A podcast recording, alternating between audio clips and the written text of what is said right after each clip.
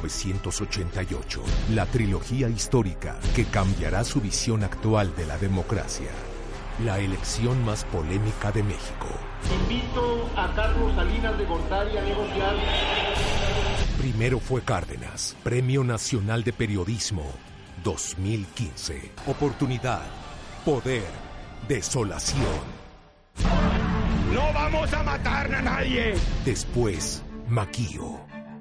Rebeldía, seducción, tragedia. Y cierra el círculo. Salinas, ascenso, visión, frustración. Cuando alegan que tenía el presidente de la República tanto poder, entonces pregúntense los que dicen eso, ¿por qué si tenía tanto poder no hizo aquello que dicen que quería? ¿Verdad? Este sábado, 11 de la noche, Azteca 13.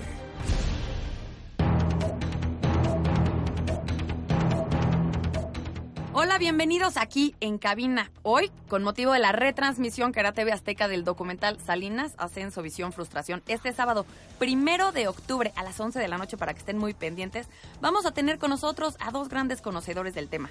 Van a ser periodistas, columnistas y comentaristas en radio y televisión que nos van a dar su punto de vista sobre lo ocurrido en aquel momento histórico, el de 1988. Hoy va a estar con nosotros Víctor Sánchez Baños y Alberto Barranco. Y para hablar de las elecciones de 1988 y más aún con el documental que mañana se retransmitirá, es hablar de uno de los hombres más polémicos en la historia de México, pero también de un hombre de poder que incluso hoy en día muchos se siguen preguntando qué tanta influencia tiene en la actualidad el expresidente Carlos Salinas de Gortari en la vida del país. Y bueno, pues para respondernos y darnos todas las opiniones de Carlos Salinas de Gortari, hoy nos acompañan un columnista de Azteca Opinión, conductor de Leyenda Urbana en Canal 40 y Radio Red, conductor de Entre Líneas en Radio Centro y escribe su columna financiera Empresa en el Universal. Alberto Barranco. Víctor Sánchez Baños, especialista en relaciones de poder y dinero en México y Latinoamérica. Él es columnista de Azteca Opinión, abogado y también comentarista de radio. Además, escribe diariamente su columna Poder y Dinero, que es publicada en varios sitios digitales como Hombres del Poder, Eje Central, Diario Imagen, Pulso Político. Hoy con nosotros, Víctor Sánchez Baños. Y ahora con nosotros el analista político y financiero Alberto Barranco. Él fue uno de los periodistas entrevistados también para el documental Salinas Ascenso, Visión, Frustración. Alberto, es un gusto tenerte con nosotros aquí en cabina. Muchas gracias. Para mí también lo es. Tú nos puedes decir mejor que nadie qué pasaba en la Ciudad de México en ese entonces, en 1987 y 1988. ¿Te puedes por favor, extender a contarnos qué veías, qué viviste, qué, qué, qué se podía observar. ávidas de saber qué sucedía en las calles de en 1988, tú que eres cronista de la Ciudad de México. Mira, había una efervescencia política como pocas veces se ha visto en la historia de México. Eh, había en las calles la posibilidad de un candidato de izquierda que se había refugiado en una coalición de partidos que no necesariamente tenían una buena aceptación del público, pero el candidato sí lo tenía, era Cuauhtémoc Cárdenas. Eh, al mismo tiempo, el PRI destapaba, después de algunos escarceos, destapaba a Carlos Salinas de Gortari como su candidato, como, vamos, el hombre que iba a defender los colores del partido. Eh, eh, había una situación bastante, yo diría, discordante.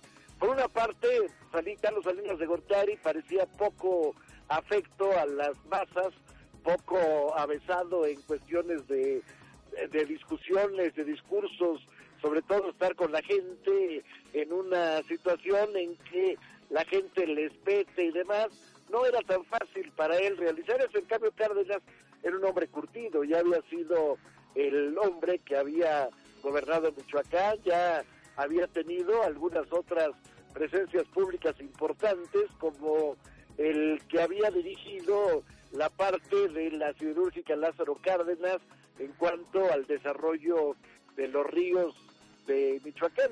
Pero bueno, estamos hablando de había efervescencia, las encuestas de pronto empezaron a inclinarse hacia el candidato de izquierda y esto necesariamente inquietó a los eh, priistas que bueno, empezaron a darle, pues vamos a decir, algún tinte de brillo a su candidato, efectivamente quizás le dieron la posibilidad de tomar cursos de oratoria y poco a poco se fue metiendo al ánimo popular y se fueron empatando las circunstancias. Pero la Ciudad de México estaba llena de carteles, por todos lados aparecían eh, pues eh, de uno o de otro, mantas, incluso llegó el momento en que en determinados eh, lugares, por ejemplo las plazas públicas, los jardines, había discusiones sobre quién podría ser el candidato, sin embargo, poco a poco se fue perdiendo la posibilidad de que Cárdenas, por una parte, o el candidato panista, Manuel Cloutier, pudieran ganar la elección. Y sin embargo, bueno, pues a la hora de la verdad, como que las cartas estaban ocultas. Alberto, este, ¿por qué tenía las posibilidades que tuvo Cárdenas y de hecho hasta Salinas dice en el documental que él ganó la capital? Bueno, había, había dos cuestiones importantísimas. Primero, el temblor de 1985. Eh, en ese horizonte eh, pareciera que el gobierno que encabezaba Miguel de la Madrid se había paralizado. Pareciera que no había una respuesta eh, concreta a la tragedia que estaba viviendo la Ciudad de México. En consecuencia, fue la gente la que tomó la iniciativa en ese momento, bueno, en alguna forma se desdibujó la posibilidad del Partido Revolucionario Institucional y naturalmente creció la figura, primero de Cuauhtémoc Cárdenas, después de Manuel Cloutier, como, digamos, eh, elementos que podrían cambiar la situación. Naturalmente, en aquel entonces la economía del país estaba bastante alicaída, eh, el propio presidente Miguel de la Madrid había tenido que posponer pagos de abonos de deuda, había heredado situaciones de caja tremendas, prácticamente no había un centavo cuando él tomó el poder y bueno, pues en todo ese horizonte no, no había una derrama importante en materia de inversión, naturalmente tampoco había una derrama importante en materia de desarrollo social, el seguro social no estaba creciendo, en los servicios que da el gobierno en general tampoco estaban creciendo, y en ese horizonte eh, Carlos Salinas de Gortari recupera ese discurso.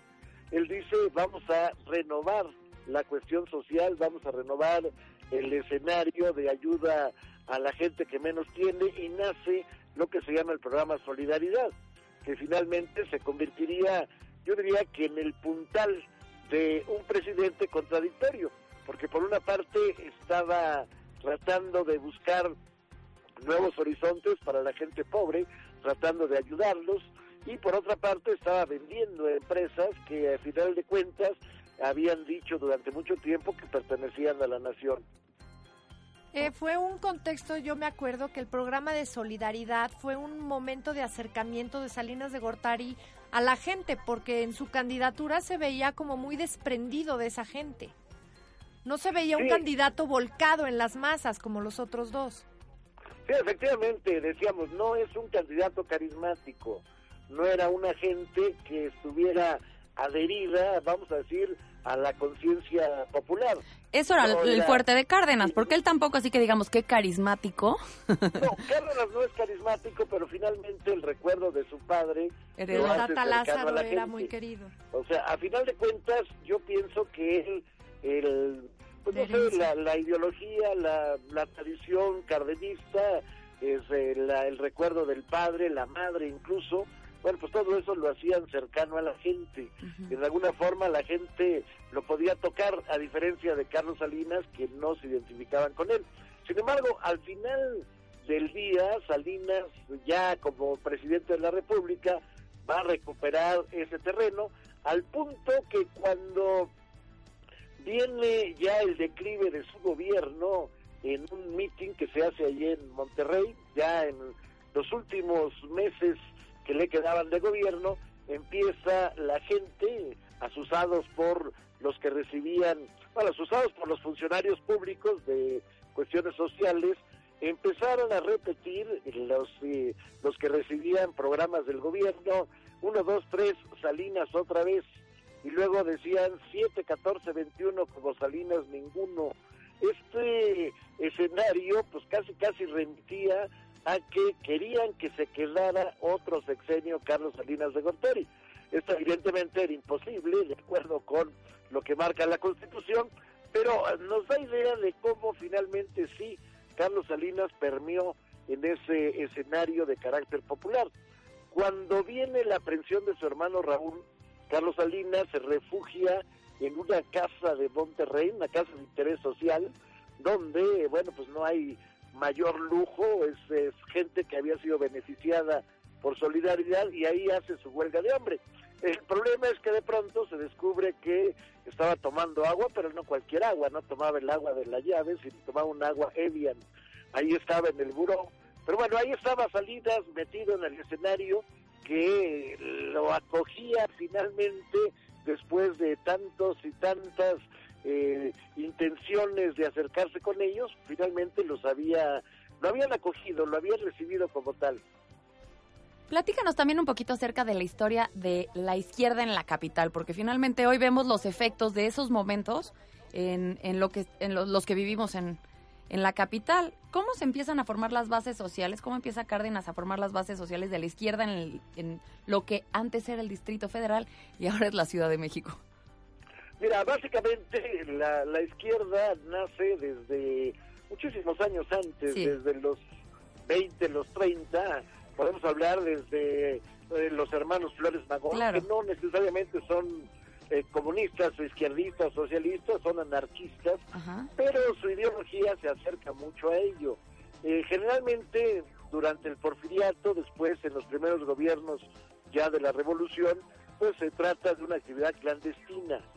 Nace el Partido Comunista Mexicano, de ahí se deriva una publicación llamada El Machete, y muchos militantes son perseguidos. Ahí están los pintores como Diego Rivera, como David Alfaro Siqueiros, que de pronto se pelean entre ellos, hay purgas entre el partido y demás, y realmente se había convertido la izquierda durante muchos años en un, vamos a decir, en una suerte paradójicamente de elitista, una suerte de club de gentes que estaban separadas del resto de la sociedad, no necesariamente por su por su dinero, sino justamente por lo contrario, por su ideología y por su propensión hacia los pobres. Pero eh, después empieza ya un crecimiento, nace el Partido Popular Socialista, que es uno de los que se alían a Cárdenas para hacer la coalición, y bueno, pues ahí se va bajando paulatinamente esta idea que a partir de 1968 empieza a tener más, mucho más auge, cuando se crea el partido, eh, no, recuerdo el partido del, que había creado Alberto Castillo. Alberto Castillo finalmente es el que acaudilla a la gente que había participado en el movimiento de 68 en la universidad. Él había encabezado el grito en 1968 ahí en terrenos de la universidad. Y bueno, pues empieza con esta gente que había derivado el 68, se empieza a crear un movimiento cada vez más importante, más importante, hasta que finalmente, bueno, pues eh, ya se convierte en una fuerza política importante. El Partido Mexicano de los Trabajadores, eh, nace también el partido que encabezaría la señora, bueno, que la, la colocarían como candidata a la señora Rosario Ibarra de Piedra, el partido de ideología trotskista, pero poco a poco va creciendo pues la, la izquierda en la Ciudad de México. Y bueno, yo diría que en ese momento está totalmente arraigada. O sea, en este momento la izquierda, sea de Morena o sea del PRD, de todos modos, bueno, pues representa la fuerza fundamental en la Ciudad de México. Alberto, ¿cuál crees que haya sido el mayor logro del documental? Mira, el mayor logro del documental primero es revivir, revivir la discusión eh, en un escenario donde, bueno, pues está la duda de si fue limpio realmente el proceso electoral. Esa discusión se revive, creo que para bien, y a final de cuentas son capítulos que se repiten a través de la historia. Eh, la segunda cuestión es analizar la figura como tal de Salinas, un hombre brillante, inteligente, un hombre forjado en el exterior, eh, es decir, eh, educado pues en, las universidades de Estados Unidos, pero que llega a implantar un escenario vamos a decir, eh, cercano a la gente. Eh, sin embargo, bueno, pues la tercera fase es hablar de un presidente que al final de cuentas salió bastante mal del sexenio, que la gente, bueno, pues lo, lo comparaba con eh, monstruos, hablaban de, vamos, de personajes detestables en, en el, en el ambiente político, en el ambiente social del país, y lo ejemplificaban con Carlos Salinas. Yo creo que a final de cuentas la historia es eh, se da muchos años después de que transcurre el hecho. La historia no se escribe al momento, se reflexiona, se detiene y finalmente se va cuajando paulatinamente. Eso es En lo que estamos viendo en este documental. Sí, en ese escenario yo creo que el documental nos da la pauta justamente para poder escribir ahora sí la historia. Creo que ese es el gran, vamos, el gran acierto del documental. Ahora, estamos hablando de un documento inédito en la historia de la televisión, porque eh, generalmente los documentales eh, son para empresas cinematográficas y sin embargo aquí la técnica, el estilo, la rapidez, la vamos la el tener la, la posibilidad de ver diferentes actores en diferentes escenarios, diferentes pensamientos, creo que le da un valor verdaderamente importante a este trabajo periodístico. Oye, Alberto, hay tres temas que me parece que son de suma actualidad, que revive y heridas que rasca el documental.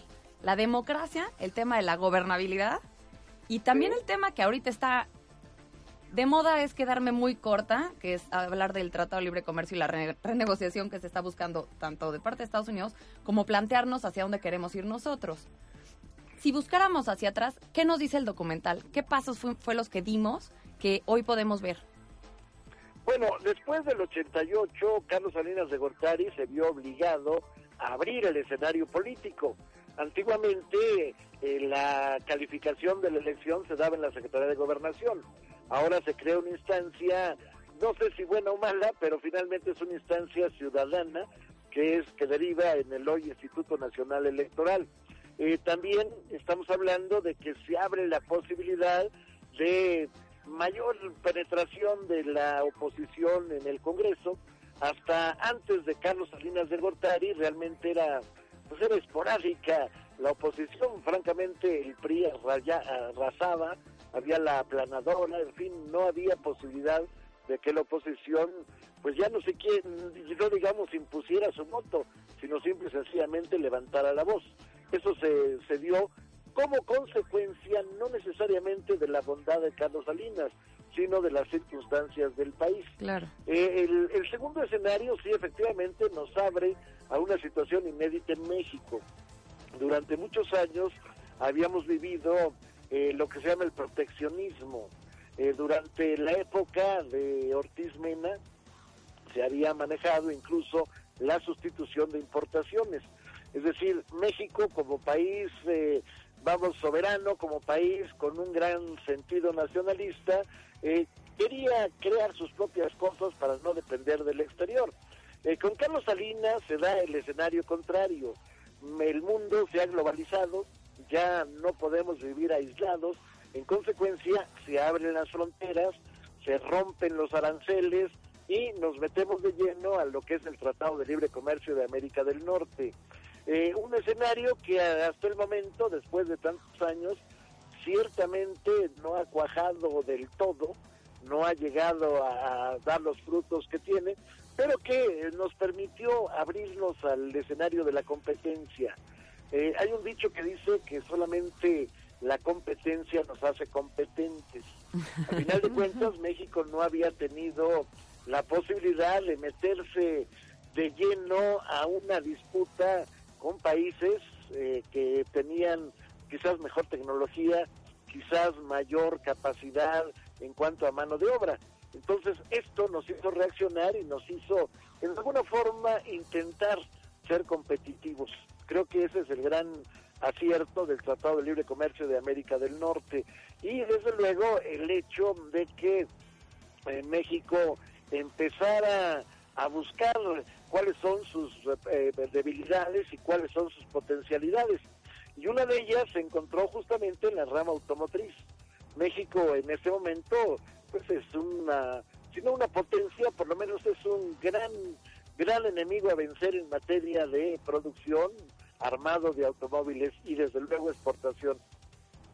Alberto, nos tenemos que despedir, se nos acabó el tiempo. Muchas gracias, Alberto. Te agradezco de Gracias verdad ustedes, la amable. oportunidad. Hasta pronto. Hasta pronto. Víctor Sánchez Baños, especialista en relaciones de poder y dinero en México y Latinoamérica.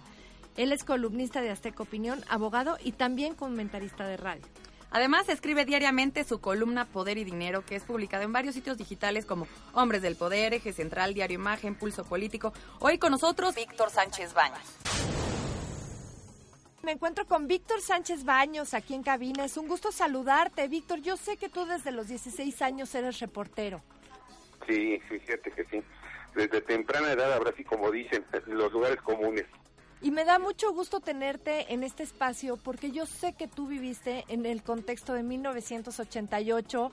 Cuando sucedió, pues todo el mundo sabe, ¿no? Los tres candidatos, el parteaguas de la democracia. Y quería preguntarte, ¿en dónde estabas tú en esos momentos? Fíjate que eh, en mis inicios eh, fue a los 16 años, estaba yo trabajando en un periódico que se llamaba Novedades, pero después cuando empiezo yo a trabajar como reportero policial en el periódico Ovaciones, poco tiempo después paso a la fuente política y en la fuente política es en donde ya empiezo a interiorizarme sobre la vida, la vida de los, los personajes actuales, los que siguen siguen actuando de alguna forma en la vida política del país, los que toman decisiones a nuestro nombre y que pues den la responsabilidad también de que mejoren las condiciones de este país. En aquel entonces trabajaba yo en el periódico Ovaciones. Y en esos momentos obviamente había pues una revuelta muy grande porque pues obviamente dejaba de ver un partido único y empezaba a haber tres candidatos con tres personalidades diferentes. Sí. Ya había, vamos, había una democracia muy muy extraña, muy sui generis para, para la vida política mexicana. Eh, la democracia mexicana eh, nos presentaba una opción que era la más poderosa, el partido en el poder, pero sin embargo tenía sus pequeños partidos satélites, como era el PARM, el PPS, eran dos, dos, dos partidos chiquititos, pero que servían de alguna manera para que salieran algunos eh, resultados electorales, sobre todo regionales, en beneficio de esos grupitos bien pequeños. Pero al final de cuentas, en México casi todos, todos, todos los políticos eran eran priistas. Eso era la ala, la ala que vamos a llamarla política legal. Pero sin embargo se había gestado en los intestinos de la vida política mexicana, pues ya movimientos sociales muy importantes que venían arrastrándose desde los años 40, 50. Fundamentalmente la presencia ya en los 50 del Partido Comunista Mexicano. Ellos en, es- en esa ala se actuaban definitivamente desde la clandestinidad, a pesar de ser eh, tener líderes que eran reconocidos abiertamente, una ala ya se había metido a generar un grupo de guerrilla desde los años 70, desde los años finales de los 60, en donde fundamentalmente en Chihuahua surge la Liga Comunista 23 de septiembre, después de un ataque a un cuartel militar llamado Madera en Chihuahua donde mueren varios militares, pero esto lo vuelven como un icono para tratar de buscar el enfrentamiento con los grupos, con el poder, vamos, con el gobierno. De ahí surgen otros, otras derivaciones de grupos guerrilleros en Guerrero, Michoacán, incluso en la parte norte de Chiapas, eh, que van generando poco a poco la- ese grito de la gente, de muchos grupos, sobre todo los más marginados, que veían en el comunismo o en el socialismo pues una salida para tratar de mejorar sus vidas. Estos documentales, ¿tú crees que eh, ayuden a los jóvenes a ver un contexto que es muy importante para, para entender lo que nos está pasando actualmente, también nuestro pasado? Mira, es fundamental conocer la historia y la historia moderna del país, quitando, desmitificando a muchos personajes, quitándoles el gran mito, porque son hombres de- de- de- de seres humanos de carne y hueso, que cometen errores y que también cometen aciertos, realizan aciertos importantes y cometen errores importantes. También hay que desmitificar, quitando esos mitos de la historia, ver qué es lo que realmente nos llevó. Hubo también movimientos sociales muy importantes de maestros en los años 50 y principios de los 60, de médicos, de enfermeras, y también movimientos estudiantiles muy, muy, muy, muy importantes que llevaron después al estallido de 1968. ¿Cómo se vivieron las elecciones en 1988? Tú que fuiste parte de este momento y dónde te tocó. Mira, eh, vamos viendo que hubo lo que hubo previo a, las elecciones. Hubo una crisis financiera muy importante. En 1985, 1986 se vio un pequeño boom de la bolsa, bursátil internacional incluso. Y esto nos llevó que para 1987 la, mucha gente estuviera debilitada, sobre todo las clases medias. Después empieza a ver una figura como el caso de Cuauhtémoc Cárdenas, hijo del Tata Cárdenas, aquella, aquella figura mítica, porque es un gran mito eh, eh, Lázaro Cárdenas, que pues no nos no le hemos visto realmente hasta las entrañas qué fue lo que cómo gobernó y qué fue lo que nos dejó realmente como herencia el gobierno de Lázaro Cárdenas pero ese mito lo heredó precisamente Cuauhtémoc y Cuauhtémoc dentro de, ese halo de, de, pulcritud y de honestidad pues se presenta en las elecciones yo considero en ese momento que Cuauhtémoc tenía todas las posibilidades de poder lograr un buen avance. Sin embargo, eh, había otros factores. No hay que olvidar que él fue priista, o sea, es cachorro de la revolución, un priista de hueso colorado que tenía poco tiempo también de haberse separado del priismo después de un conflicto que tuvo con Miguel de la Madrid y tuvieron dos en ese entonces, fueron Porfirio Muñoz y Cuauhtémoc Cárdenas. Fueron los que crearon el hoy eh, Partido de la Revolución Democrática. Cuando vemos ese, este personaje, es el que, que genera mucha inquietud y mucha simpatía por parte de grupos estudiantiles, por una parte, por grupos que, pues, de, los, de las grandes mayorías, pero por el otro lado era buscar la forma de que el presidente, de que el candidato presidencialista, en aquel entonces Carlos Salinas de Gortari, pues tenía otra, otra, otra gran ventaja, una estructura académica muy sólida, incluso en el extranjero, Harvard, y además de contar especialmente con todo lo que muchos eh, vemos con eh, que muchos han criticado, criticado, también, es una estructura económica muy sólida, o sea, de, de, análisis económico, de resultados económicos y además muy de acorde con el concierto internacional económico.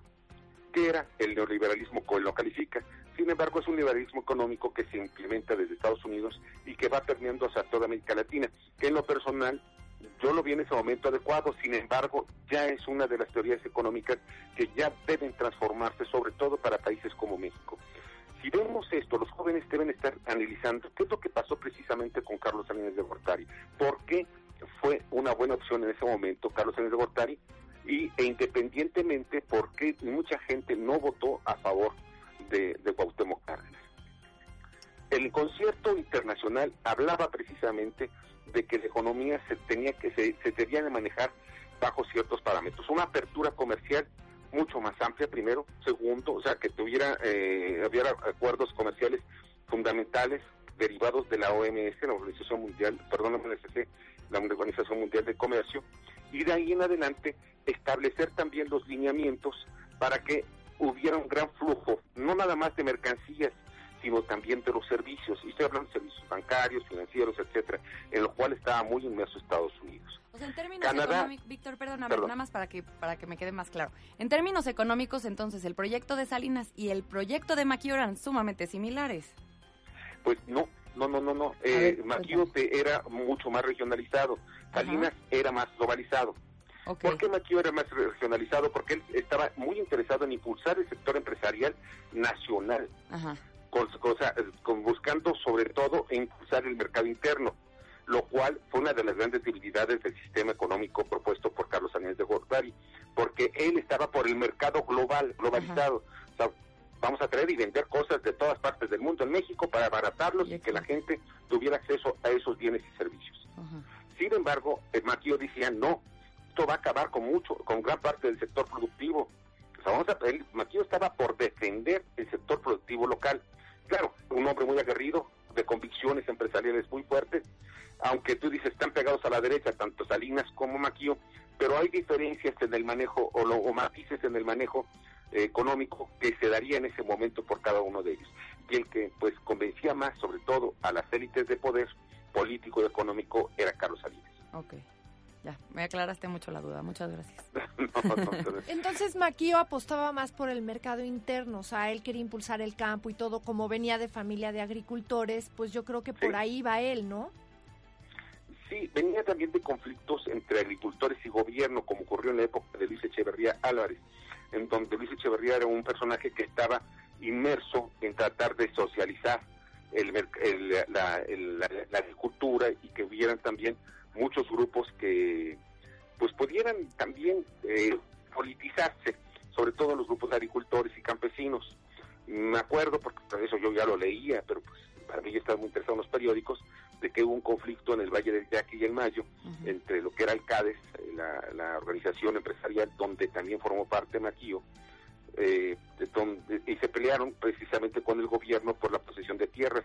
En ese Valle del Yaqui y Mayo, la influencia política y la, la manipulación política de Luis Echeverría se vio reflejada para tratar de apoderarse de esas tierras tan fértiles y además perfectamente organizadas por los grupos agricultores de la zona. A ello se dio cuenta Maquillo y es donde estalla ese gran malestar social por parte de los grupos empresariales. Y esto va permeando a otros grupos empresariales, fundamentalmente el Grupo Monterrey, que en aquel, eh, entonces lo encabezó Eugenio Garza Lagüera, si mal no recuerdo, Garza Sada, perdón, Sí. Eugenio Garza Sada, y pues eh, que repercute también en lo que pues eh, hay versiones que fue un secuestro de Estado, secuestro y asesinato de Estado que culparon precisamente a la guerrilla. Esto ocurrió precisamente a la administración de Luis Echeverría. Entonces, es- si te das cuenta, son muchos factores eh, o multifactorial de violencia por una parte, de tratar de presionar y coaccionar a los grupos políticos desde los empresarios, maestros, campesinos, agricultores, materialmente a todo el país mediante un sistema de terror. Y por otra parte, es un- una demanda de mejorar las condiciones de vida de los mexicanos, que realmente eh, las- los tres, los tres eh, proyectos de país que planteaban Cuauhtémoc Cárdenas, Maquio eh, eh, y Carlos Salinas, pues tenían un, un objetivo que para mí me parece muy eh, muy po- positivo en, el- en el último de los casos, que era el beneficio generalizado. ¿Cuál fue el proyecto que ganó en esos momentos, independientemente de que hay dudas sobre el resultado electoral, precisamente por la caída del sistema que en aquel entonces justificó Manuel Bartlett Díaz, que era el secretario de Gobernación de, de, de Miguel de la Madrid, estamos viendo de que pues el que gana, y de alguna manera es el México que hoy tenemos, es el, es el de Carlos Salinas de Gortari, con resultados positivos desde mi punto de vista en cuanto a los, a los eh, acuerdos comerciales que se han dado a nivel internacional y en cuanto a cuestiones económicas, pero que veo también que las clases más pobres también Son han más empobrecido muchísimo Sí. más. A veces no hilamos nuestra historia, ¿no? Este, el documental, por ejemplo, nos enseña de dónde vienen muchas de las carencias y de las de, de- de los problemas que arrastramos en la actualidad y también de los aciertos, vamos a decirlo, ¿no? Este, Sí. como en términos democráticos, pero bueno, vemos que sí es una transición y sigue siendo, ¿no? El sistema de partidos sigue teniendo, vamos a decirlo, áreas de oportunidad. La vida es una transición ¿No? que también Así Vamos, es. vamos, es una transición que tenemos que y además tenemos que mejorarla. Ese es, ese es el objetivo, mejorar cada paso que des en ese, en ese paso de transición. Pero fíjate que ahorita que estás comentando esto, sí es muy importante ver, o sea, y analizar nuestra historia.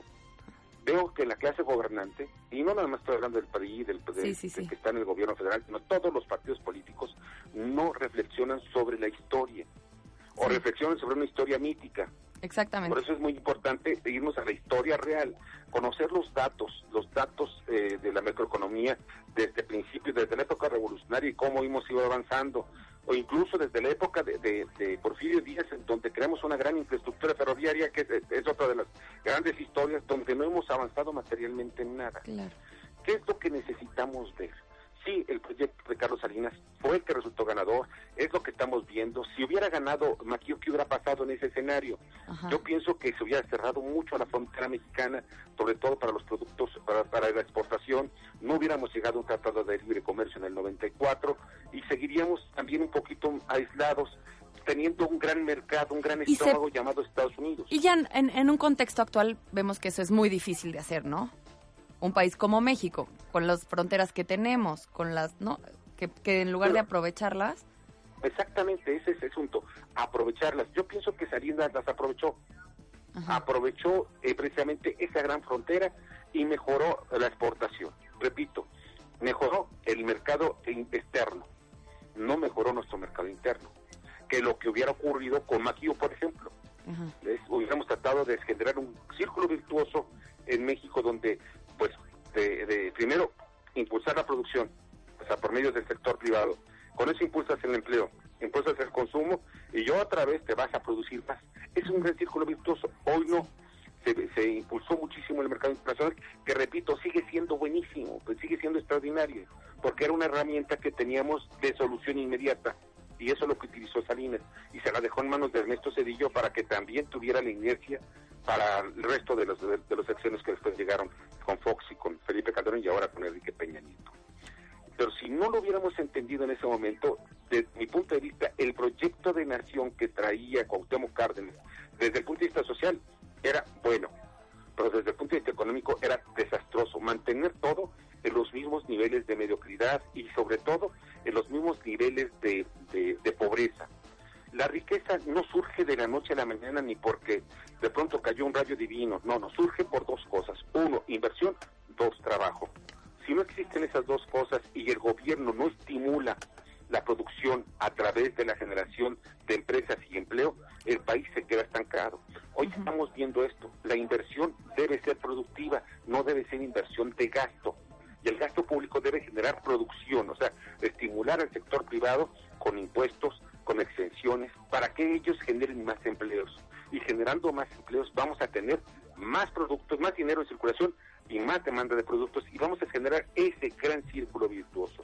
Todo ello nos lleva a que debemos conocer la historia, no nada más la historia de los hechos violentos, o la historia romántica, no, no, la historia económica que nos lleva a reconocer qué es lo que tenemos hoy. ¿Por qué razón tenemos zapatos unos y otros no? ¿Por qué unos comen y otros no? Está en el resultado de la historia económica de este país. Víctor, te agradecemos muchísimo haber estado en este espacio con nosotros. Este, te pido de favor nos permitas volverte a poder llamar la siguiente semana para hacer un análisis un poco más extenso de la herencia de Salinas y lo que podemos ver en la actualidad porque como vamos a seguir viendo los documentales este sábado y el que el que sigue a las 11 de la noche, me gustaría seguir ahondando un poco en lo que fue su sexenio y las herencias para bien y para mal que tenemos que enfrentar en la actualidad. Y sobre todo las herencias de los tres candidatos, la, descripción de cómo hubieran sido ellos tres si hubieran llegado al poder. Te agradezco mucho eh, esta llamada. Al contrario, me da mucho gusto y cuando ustedes gusten, estoy a sus órdenes. Gracias. Bueno, estuvo con nosotros Víctor Sánchez Baños. Y recuerden hablarnos a nuestras redes sociales, escribirnos, contactarnos. Nosotros estamos aquí para medir el termómetro popular de todos los temas que ustedes quieren y sobre todo opinar de los documentales que se están viendo al aire en estas semanas. Arroba Azteca Opinión en Twitter. Es facebook.com diagonal Azteca Opinión. O también pueden ver los documentales cuando quieran, a la hora que quieran. También están en nuestra página que es www.aztecaopinión.com. Este, también si tienen preguntas que quieran hacer, métanse a la página, los invito a que se metan a la página, vean todas las personas que colaboran con nosotros, porque la verdad es que podemos decir que tenemos un extensa grupo de personas que estaban ahí, que ya estaban haciendo periodismo, que, que ya estaban haciendo análisis de fondo en ese entonces, y a los que Paula y yo podemos llamarles para hacerles sus preguntas. Aquí estamos para ustedes y ya lo saben. Esto es aquí en cabina. 1988.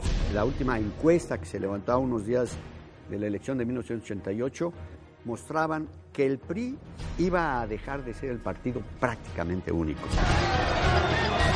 La elección que cambió a un país.